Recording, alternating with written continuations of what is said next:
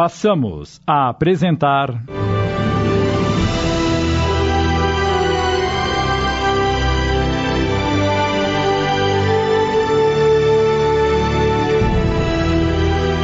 Do Outro Lado. Minissérie inspirada na obra de Wilson Frungilo Jr., adaptação de Sidney Carbone.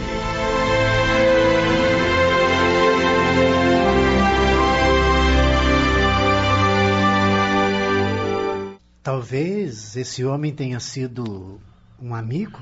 Amigo? Não, acho que não. E por que não?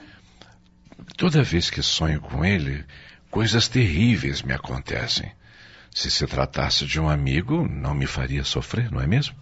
O senhor não faz a mínima ideia de quem possa ser aquela fisionomia? Não, Beto. Imagino que seja alguém conhecido, mas não consigo me lembrar.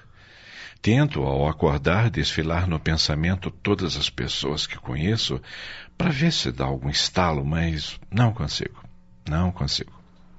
Moacir pensou um pouco e depois disse ao pai: Bem, talvez não seja alguém que o senhor conhece, mas alguém que o senhor já conheceu. Como? Alguém que eu já conheci? Exatamente, papai. Francamente, não entendi. Explique-se melhor, meu filho. Eu quis dizer que pode ser uma pessoa que o senhor conheceu algum dia, mas que não faz mais parte do seu círculo de amizades e por isso não se lembra mais. Compreendendo a intenção de Moacir, Beto prosseguiu: Talvez alguém que já tenha morrido. Credo, Beto. Ora, dona Nega, isso é muito comum. O Beto tem razão, mamãe. É, pode ser, nega. Os meninos estão certos. O senhor já teve inimigo, seu Silva? Por que está me perguntando isso? Bem, às vezes a gente. pe- Ah, esqueça, eu, eu acho que falei uma bobagem. Beto fez a pergunta com a intenção de fazê-lo lembrar-se de algum desafeto que já pudesse ter morrido. Nega toma a defesa do marido. Bobagem mesmo. O Silva sempre foi um homem bom, honesto, trabalhador, um excelente marido e um pai amantíssimo. Por que teria inimigos? Me desculpem, por favor. Ora, meu filho, não precisa se desculpar. Bem, bem, vamos todos dormir. São três da madrugada. Ainda falta muito para o dia amanhecer. Tem certeza que está mesmo bem, papai? Estou sim, Moacir. Vão dormir tranquilos. Então vamos, Moacir. Quando estão para sair do quarto, Beto sente uma tontura e, apoiando-se no amigo, senta-se na cama de Silva. O que foi, Beto? Está sentindo alguma coisa? Nossa, você ficou pálido de repente. Estou zonzo. Meu Deus, não consigo nem ficar sentado. É, Deite-se aqui, meu filho. Ele está transpirando. O que você tem, Beto? Não sei, mas estou mal. Papai, faça alguma coisa! Nega, vá buscar o álcool depressa. Sim, sim, sim. Nega traz o álcool e Silva esfrega nos pulsos do rapaz. Mas Está se sentindo melhor, Beto? Não, não. A seguir, o rapaz perde os sentidos. Beto? Beto? Ele desmaiou. Depressa, nega. Ligue para o doutor Álvaro. Esse menino não está nada bem. Agora mesmo. Nega corre até a sala e tenta ligar para o médico inutilmente. Volta para o quarto, nervosa. Acho que não tem ninguém na casa do doutor Álvaro. O telefone toca, toca e ninguém atende. O que vamos fazer, papai? É, calma, meu filho, calma. É, é, nega, ligue para o seu Fabrício da farmácia, por favor. A farmácia está fechada a esta hora da madrugada, Silva. O seu Fabrício mora nos fundos. Com certeza ouvirá o telefone tocar e vai atender. Será? Rápido, mulher, rápido. Não percebe que esse rapaz está muito mal? Enquanto Nega vai ligar para o farmacêutico, Silva embebe álcool num chumaço de algodão e faz Beto cheirar. Vamos, Beto. Reaja, rapaz. Reaja. Ele está voltando assim, papai? Não, filho, infelizmente. Será que ele vai morrer, papai? Claro que não, Moacir. Que bobagem. Nega retorna ao quarto. O seu Fabrício atendeu ao telefone. Ele já vem vindo, Silva. Graças a Deus. Olha aí. Ele está voltando a si. É, Beto, Beto, você está me ouvindo? Fale comigo, Beto, por favor. O rapaz limita-se a emitir pequenos gemidos. Por que ele não diz nada, papai? Não sei, não sei. Alguns minutos se passam e, de repente. A campainha, mamãe. Deve ser o seu Fabrício. Nega corre abrir a porta. Que bom que o senhor veio rápido. Entre, por favor. Onde está o rapaz? No nosso quarto, me acompanhe, por favor.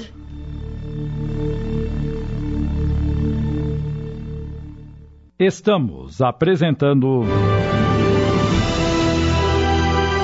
Do outro lado. Voltamos a apresentar. Do outro lado. Adaptação de Sidney Carbone.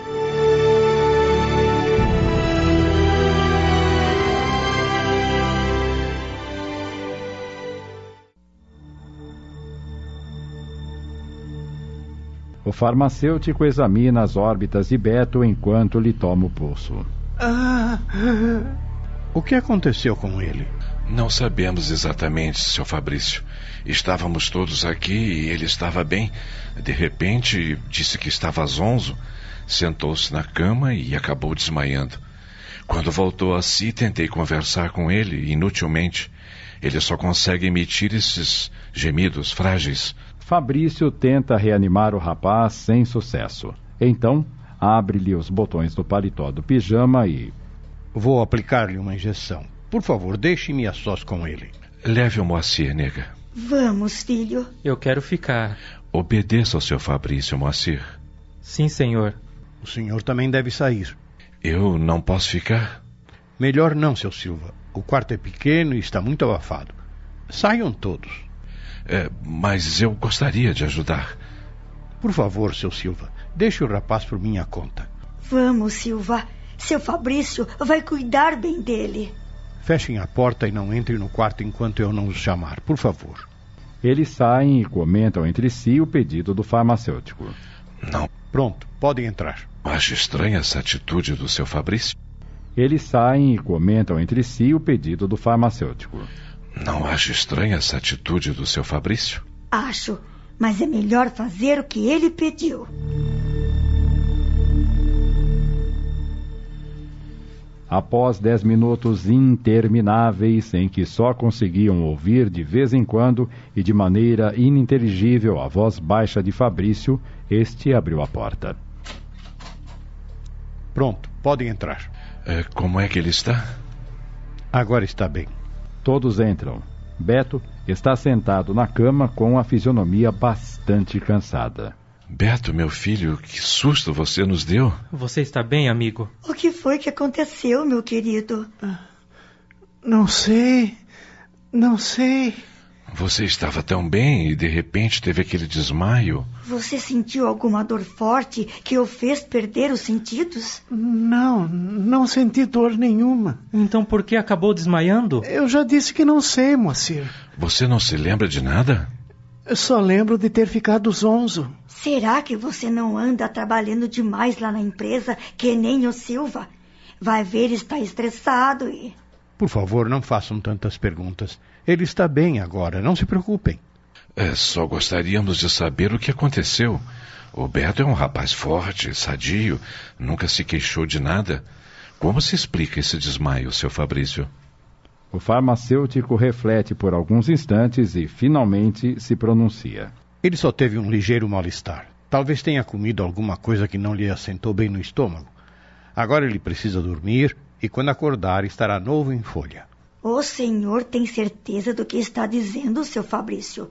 Não acha que seria melhor ele consultar um médico? Podemos providenciar isso amanhã mesmo. Não, dona Nega, não será necessário. Esse garoto é uma fortaleza. Ai, se o senhor está dizendo, fico mais aliviada. Bem, eh, não me resta mais nada a fazer aqui. Vão descansar agora. Nota-se que estão todos exaustos. o senhor tem razão. Foi uma madrugada tumultuada. O senhor me acompanha até a porta, seu Silva? Claro, claro. Fabrício despediu-se de Nega e dos garotos e saiu acompanhado de Silva, já na porta da rua. Seu Silva, Sim? pedi que me acompanhasse porque tenho que lhe falar algo que não gostaria que os outros ouvissem. O caso do Beto é grave, seu Fabrício. É isso que quer me dizer? Bem, eu não sei se o senhor acredita nessas coisas, mas eh, Ah, continue, seu Fabrício. o que esse rapaz tem realmente é mediunidade. O que? Mediunidade? Talvez o senhor nunca tenha ouvido falar nisso, mas. Engana-se, seu Fabrício. Eu sei o que é mediunidade. Ah, sim? Já li alguns livros sobre o assunto. Tanto melhor que não seja leigo. Mas veja bem, não sou um profundo conhecedor a respeito. O importante é que saiba do que eu estou falando.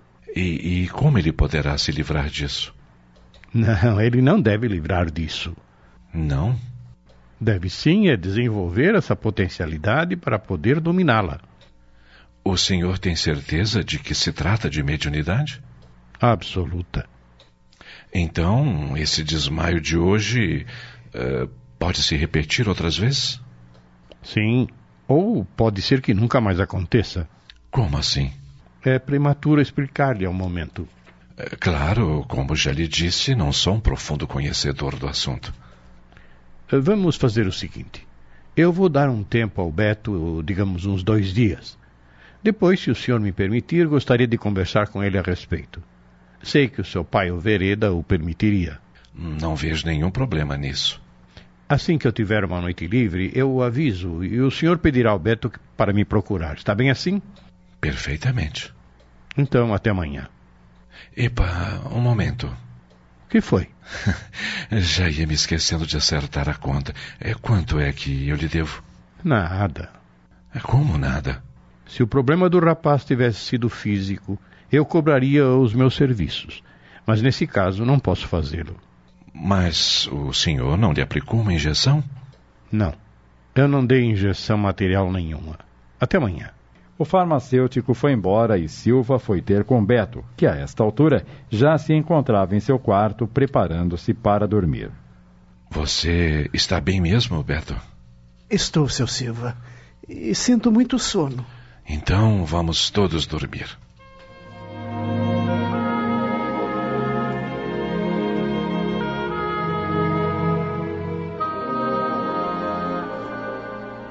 Dois dias depois, uma sexta-feira, por volta das sete horas da noite,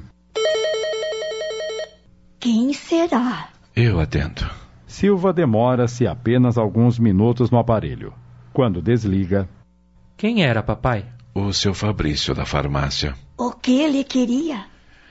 É, Beto, seu Fabrício está pedindo que você vá até a casa dele, pois precisa muito falar com você. E o que é que ele quer comigo?